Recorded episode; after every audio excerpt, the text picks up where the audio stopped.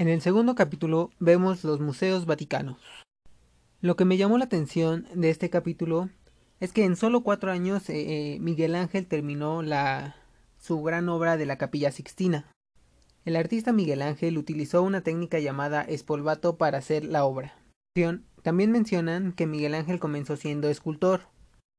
Algo que también me llamó la atención es la gran cantidad de, de arte del Renacimiento que existe en estos museos. Una de las grandes cosas que me sorprendió de estos museos es la gran censura que existe en las obras de arte.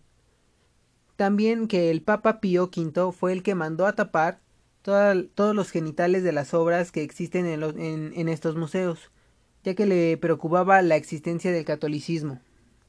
Otra cosa que me sorprendió fue que la obra de la capilla sixtina se agregó después, ya que en un inicio el techo era blanco.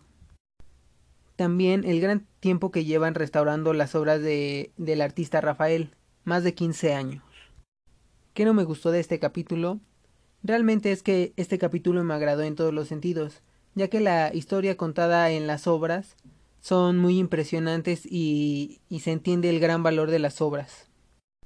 ¿Qué nuevo conocimiento sobre museos aprendí? El gran trabajo que lleva consigo un museo y que tal vez la mayoría de las personas que solo van a visitarlos no lo entienden o no, o no saben.